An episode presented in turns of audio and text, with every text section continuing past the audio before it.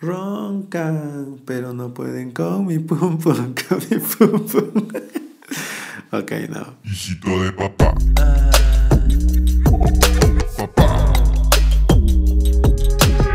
Ok, ok, ok. Muy buenas a todos. Qué gusto estar una vez más con cada uno de ustedes. Gracias por la paciencia, por el aguante. Eh, este tiempo no he podido sacar varios episodios. Eh, sé que he sido inconstante con esto, pero bueno, hay, hay razones. No son excusas, pero hay razones. Y una de ellas es que, bueno, entré a ser parte del consejo pastoral de mi iglesia, el día servir mucho más de cerca y, o tal vez más oficialmente con mis pastores. Y, y wow, es, es una temporada donde eh, estoy aprendiendo a escuchar más, eh, estoy aprendiendo a, ver más, a prestar atención más, el poder ayudar más, eh, dar una milla extra más y así. Entonces está siendo bien interesante. Ahora, lo genial y creo que lo, lo que lo hace más divertido esto y me hace aprender más, valga la mucha redundancia, es que mis pastores pues son mayores, ya, ya son mayorcitos. Entonces, obviamente, yo con mi, toda mi juventud, ya, eh, hay cosas obviamente en las que chocamos, las que no les entiendo nada y sé que ellos tampoco a mí, etcétera, etcétera, etcétera, etcétera, ya. Es normal. ¿Por qué? Porque hay una diferencia de edad. ¿Ya? Y aunque hay, ratos donde, ejemplo, no sé, me molesta algunas cosas o me frustra otras cosas, me he dado cuenta de algo y es que los necesito. O sea, necesito de ellos, ¿te ubicas? Necesito de, de, de, de lo que ellos saben, de lo que ellos han aprendido, de cómo ellos han hecho las cosas por más de que para mí pueden parecer, no sé, muy antiguas o que ya no van a dar. ¿Ubicas? Los necesito, necesito de sus consejos, necesito de sus vidas en mi vida. ¿Me entiendes? Y, y, me encanta notar esto o tener ya esta forma de ver esto, ¿ya? Porque yo tranquilamente podría frustrarme, empezar a plumear, como decimos acá, ¿no? enojarme y, no sé, renunciar. Podría hacerlo. Pero, sabes, eh, agradezco al Señor de que he podido abrir mis ojos a esto de que qué genial es esto. Y, y qué bueno es poder aprender de ellos, ¿ya? Y me gusta porque es como tan bíblico, porque el Señor nos manda a ser uno. ¿Me entiendes? Aquí no importa la edad, el contexto, el color, no sé, cortes de cabello, ¿no? no importa nada de eso. Lo que importa es que seamos uno, ¿no? Y que y quien nos motiva a ser uno es el mismo Jesús. Entonces, que ellos sean uno como tú y yo somos uno, dice el Señor. O sea, el estándar está alto, o sea, tenemos que ser muy uno, ¿me entiendes? Y me encanta tener esta mentalidad ahora, o por lo menos estar con esta mentalidad en este sentido, porque hoy, en este, en este tiempo, he podido notar de que Carol G está remetida en nuestras iglesias. y tú dirás, ¿por qué? Porque muchos escuchan, ah, estos jóvenes que escuchan, estos reggaetones, ya. No, no, no por eso, sino porque hay una mentalidad de bichotas y bichotes o bichos dentro de, de nuestras iglesias. Ahora, ok, Gabo, ¿de qué estás hablando? Tú y tus reggaetones, medio... Mm, ¿No ve? bueno, ¿sabes qué me refiero? A esta mentalidad de, de, empoderados, de que yo puedo solo, de que no necesito a nadie más, nadie se puede comparar conmigo, soy el mejor, etc. Y entiendo que hay un lado saludable de eso, pero hay un lado que normalmente no está tan saludable, que es el que se vive ahora el que, se, el que está muy normal ahora, ¿me entiendes? Y, y es loco porque es, es esta temporada donde nos enfocamos o el enfoque está en cómo nos sentimos. Y, y ahora, sé que mucha gente tal vez piensa como que, oye, Gabo, es como eh, tú con lo que dices esto de no vivir por lo que sentimos, sino vivir por fe, es como no importa lo que sentimos. No, al contrario, eh, al Evangelio le importa cómo nos sentimos. Pero el Evangelio ya lo que hace es mirar más allá de nuestros sentimientos, es decir, ve el, mapa completo, ¿ok? Ve el mapa completo, no solamente el, rato donde no se me atasque por algo que estoy sintiendo, ¿no? Sino el Evangelio mira el mapa completo. Entonces, y, verdad, lo voy a volver a repetir porque creo que está bueno. Vivimos en una temporada donde el enfoque está en cómo nos sentimos, pero el Evangelio ya lo que hace es ver más allá de cómo nos sentimos. Sí le importa, a Jesús le importa cómo yo me sienta, cómo tú te sientas y cómo cada uno de nosotros se sienta. Pero el Señor también nos lleva a, ¿qué? a poder ver más allá de lo que sentimos. ¿no? Esta temporada me ha tocado mucho escuchar frases como, ¿sabes qué, Gabo? Miran, ya no me siento en casa o no siento que esta es mi casa. Y, y, entiendo, como hace rato lo dije, al Evangelio le importa cómo nos sentimos. Entiendo eso. Es válido el sentirse así. Pero la pregunta es, ok, ¿qué es lo que te dijo el Señor? ¿Qué es lo que Dios te ha hablado mediante su palabra? ¿Hay que salir o hay que permanecer? Y ahí está la pregunta del millón o la pregunta clave para nosotros. ¿no? Porque a veces, como el enfoque está en tanto en cómo nos sentimos y eso alimenta nuestro ego, ¿ya? ¿Qué sucede? Tomamos decisiones erradas en esto. ¿Sí? ¿Y, y, y por qué creo que es tan peligroso esto en este tiempo en nosotros como hijitos de papá? ¿Ya? Es que, mira, Estamos en una temporada donde ya la gente que es más mayor nos va a pasar la posta. Es decir, la gente más adulta va a pasar la posta a esta generación. Y creo que no estamos preparados para tomarla. ¿Me entiendes? Porque si estamos con esta mentalidad, déjame decirte, no vamos a lograr construir nada. Y es peligroso es muy peligroso y a veces hasta me asusta, tú digas. Pero necesitamos agarrar y enfocarnos otra vez, ok, en la palabra del Señor. Y, y es como, ¿qué dice el Señor? Dice que vivamos por fe. El justo vivirá por la fe. ¿no? Y la fe va más allá de lo que sentimos. Y, y, y, personalmente yo muchas veces he vivido esto, ¿ya? De, de poder decidir ya no depende a cómo me sienta, sino depende a mis convicciones, a lo que dice su palabra. ¿Me entiendes? Y te puedo ser muy sincero, hay bendición en eso. Dios honra nuestra fe, de verdad. Dios, gracias Señor.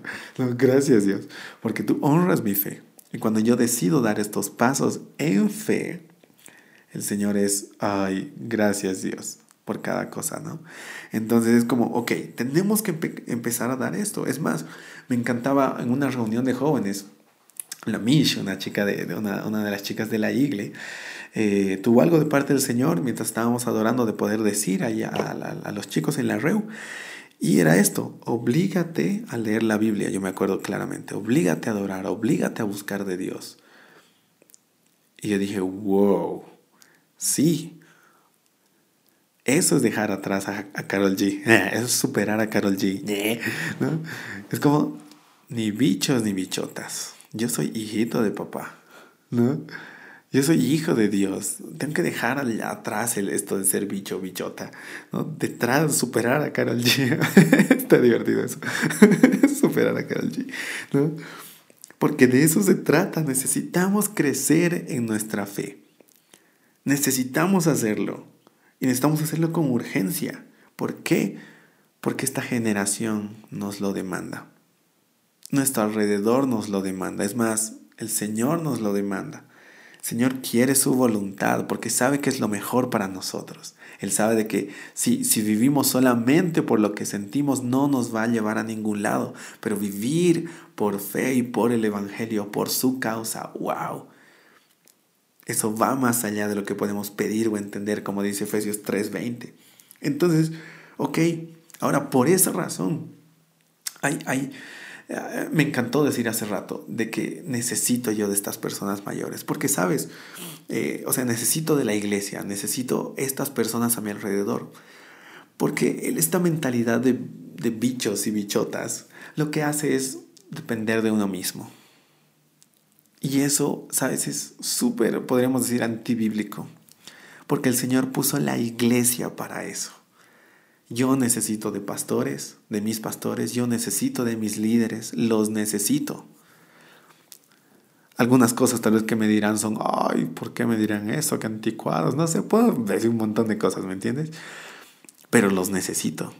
O sea, y esa es la verdad, los necesito. Su consejo es válido, o sea, tendría que ser válido para mí. Si amo a Dios, ok, debería amar yo a la iglesia. Sí o sí. Sí o sí. O sea, si amo a Dios, debería amar a la iglesia. ¿No? Porque no podemos solos. Si algo creo que nos va a llevar a ser siempre eh, el Evangelio, es a tener humildad. ¿No? A ver a los demás como mayor que yo y no como menores que yo. ¿No? Entonces, no podemos vivir reino con una mente de esclavos. Ahora, ¿qué te refieres con eso, Gabo? Sabes, los sentimientos o el enfocarnos solo en sentimientos es una prisión. Es un lugar donde no puedo ver más allá, solamente lo que está a mi alrededor, lo feo que a veces está a mi alrededor, ¿no? Pero el Evangelio que hace, mira el mapa completo.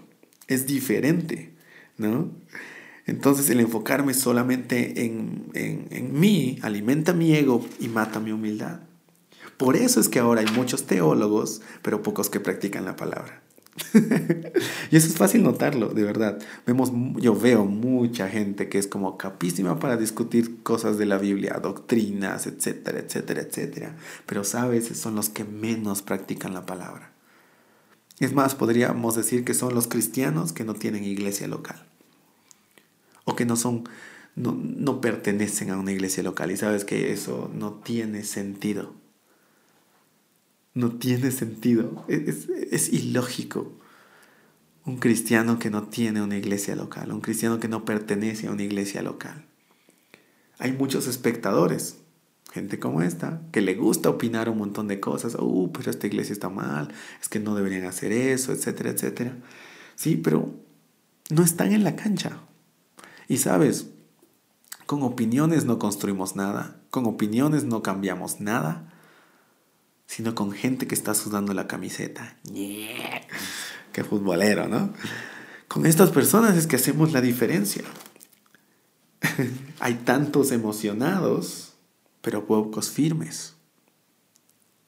Porque para ciertas cosas, uh, la emoción es como, oh sí, estamos todos, pero los firmes son solo pocos. esta temporada me he hecho muchas veces estas preguntas. ¿Tan mal está la iglesia? ¿O es que hay tantos cristianos sin fundamento? y si nos ponemos a responder cada una, ¿mal está la iglesia? Creo que hay muchas cosas que mejorar, siempre lo he dicho, lo voy a seguir diciendo. ¿no? Hay muchas cosas que mejorar dentro de la iglesia, pero nada vamos a cambiar y déjame decírtelo claramente una vez más, nada, nada, nada vamos a cambiar solamente criticando desde afuera. Nada. ¿Sí? Tus opiniones serán, no sé, las mejores y todo, pero sabes que no aportan nada si tú no estás dentro. Es decir, no sirve. ¿Ok? No sirve. Entonces necesitamos estar adentro. Ahora, hay cosas que mejorar, sí, y necesitamos personas que se animen a ir más allá y a ver más allá de cómo se sienten y a tomar decisiones de poder pertenecer a una iglesia, ejemplo, y poder cambiar las cosas, guiados por el Espíritu Santo. ¿Ok? Ahora, ¿hay cristianos sin fundamento? creo que sí. Creo que sí, y hay muchos. Es más, me animaría a decir que creo que hay más cristianos sin fundamento que iglesias malas porque cristianos con fundamento hacen la diferencia. ¿No? Cristianos sin fundamento es pura gente que solo habla y no hace nada. ¿Ok? Entonces, ok, ahora es como, ok, Gabo, ya hemos hablado de todas esas cosas, pero ¿qué onda? O sea, ¿cómo podemos cambiar eso? Y meditando, eh, el Señor habló algo en la iglesia estos últimos tiempos sobre la visión y demás, y hay algo que me encantó y, lo tengo muy presente ahora, es esto de que debemos ser hijos con actitud de siervo. Y me encanta, ¿ok? Hijos con actitud de siervo. ¿A qué se refiere con eso? Mira, cuando hemos sido aceptados como hemos Dios nos ha adoptado, ¿ok? Cuando hemos aceptado a Jesús como nuestro Señor y Salvador, nos hemos vuelto hijos de Dios, ¿ok? Hijitos de papá. Pero me encanta que Jesús, siendo hijo de Dios, no se aferró, eso dice Filipenses 2, no se aferró al ser igual a Dios, sino que se despojó de eso y tomó la actitud de siervo. Lo vamos a leer. Filipenses capítulo 2, versículo 3. Nada hagáis por egoísmo o por vanagloria, sino que con actitud humilde. Enfocarme solo en mis sentimientos alimenta mi ego y mata mi humildad. Pero acá, acá dice que, pero acá que dice, acá acá. Pero acá que dice, dice, sino que con actitud humilde cada uno de vosotros considera al otro como más importante que a sí mismo. Eso, eso mata a Karol G. no buscando cada uno sus propios intereses, ni bichos ni bichotas, sino más bien los intereses de los demás. Haya pues en vosotros esta actitud que hubo también en Cristo Jesús. Actitud el cual, aunque existía en forma de Dios, no, consideró el ser igual a Dios como algo a que aferrarse, sino que se despojó a sí mismo tomando forma de siervo y haciéndose semejante a los hombres.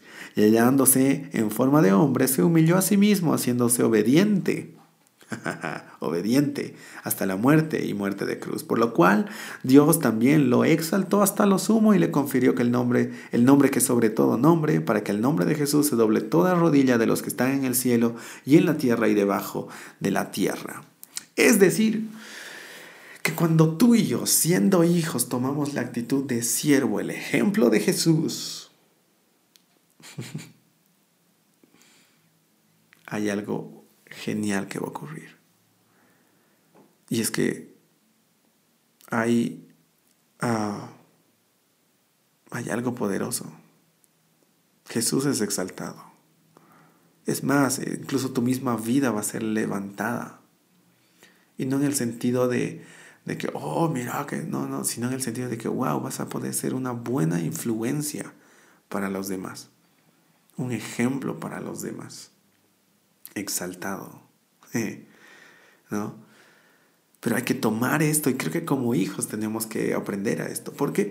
Porque como hijos tenemos privilegios. Incluso te, como hijos tenemos el, privilegio de, de, ver de que la obediencia sea opcional. ¿Entiendes? Ejemplo, todos los que tenemos hermanos hemos oído de que a veces nuestra mamá nos dice como, oye, anda a comprar esto. Y podemos decir como, ¿y por qué no va tal? Porque yo ya he hecho esto, o yo fui la, la última vez. Tengo ese privilegio de elegir obedecer o no, elegir quejarme. Tengo ese privilegio cuando soy hijo, pero cuando soy siervo, no, no tengo esos privilegios. ¿Por qué? Porque el siervo dejó a, un lado, su, el siervo no tiene voluntad, más que dejó a un lado, no tiene voluntad. ¿Ok? Al siervo no importa si le gusta o no le gusta, el siervo lo tiene que hacer. Y, que, y Jesús hizo eso. O sea, ves vemos en la Biblia, ¿no? Varias veces que Jesús agarra y dice como que, eh, ejemplo, cuando está en, Getsemaní orando, ¿no? Señor, si pudieras, pásame esta copa, pero que no se haga mi voluntad, siervo sino la tuya. Actitud de siervo. Porque como hijo él podía agarrar, bueno, Señor, que muera pues otro, mejor que muera Pedro, ya que se raya más. ¿No ve? Pero no. Yo voy y hago esto. Decido hacer esto. ¡Wow! Y me encantó. Me encantó. Porque esa es la actitud que tenemos que tomar. Un hijo tiene problemas con la obediencia, el siervo no.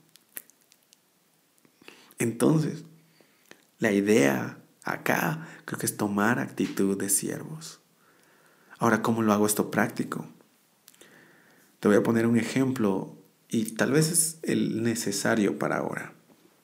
Ya. Y es el asistir a la iglesia local, es decir, el congregarte. Porque somos nos hemos olvidado de la importancia, ¿ok? Y es necesario para nuestras vidas. Como hace rato lo dije, no podemos solos. Necesitamos de líderes, necesitamos de pastores, necesitamos de ancianos, no sé lo que haya en tu iglesia, ¿no? Lo que Dios haya puesto y designado en tu iglesia, los necesitamos. De los mayores, de los que están ahí a nuestro alrededor también, necesitamos de la comunidad de fe, ¿ok? Necesitamos de ellos. Entonces, por eso el congregarse es esencial para mí, ¿no? No debería ser algo negociable, ¿no? Debería ser algo innegociable. O sea, es que es como, o sea, yo me congrego porque me congrego, ¿no? Entonces, te voy a dar un ejemplo. Es como, decide congregarte un mes entero. Y hazlo como, ok, voy a llegar temprano, voy a dar lo mejor, no siento que es mi casa, ejemplo, o no siento ir a adorar, no siento levantar mis manos, no siento cantar, pero lo voy a hacer. No porque me sienta así, sino porque reconozco que Dios es mi Dios, es mi Señor, y por esa razón lo voy a hacer. Tengo actitud de siervo, soy hijo con actitud de siervo. Y al tomar esta actitud de siervo no significa que dejamos de ser hijos, no, jamás, nunca lo vamos a dejar de ser. Pero tomamos esta actitud que hizo también Jesús. Y es más, me encanta. El versículo 5 dice, haya pues en vosotros esta actitud que hubo también en Cristo Jesús. Es más, nos está animando a hacerlo. nos está animando a hacerlo. A dar estos pasos. Pasos chiquitos, pero pueden ser el comienzo de algo grande. ¿Sí? De personas fuertes, de cristianos con fundamento que hacen la diferencia y no cristianos sin fundamento que solo se dedican a hablar. ¿Ok? Entonces, tenemos que aprender a sacar a Carol G. Esta mentalidad de Carol G, porque si asiste Carol G a la iglesia hay que, hay, que animarla a que se congregue, ¿no? Pero, pero hay que sacar esta mentalidad de bichota, de que todo lo puedo yo solo, que no necesito a nadie más, empoderado, no, no, no, no, no, no, no. Yo necesito de gente a mi alrededor. necesito hasta del que menos pienso que necesito. ¿Te ubicas? Lo necesito en mi vida. Lo necesito en mi vida. Eso me va a hacer una mejor persona. ¿Ok? Y habla con Dios. Tal vez tienes dudas del lugar donde estás asistiendo. Habla con Dios. Porque sabes, Dios no se equivoca cuando Él te lleva a una iglesia. No, los que nos equivocamos somos nosotros al decidir. ¿Ok? Así que te animo a eso, quiero animarte a esto, a soltar este pensamiento de bichos y bichotas. Sí.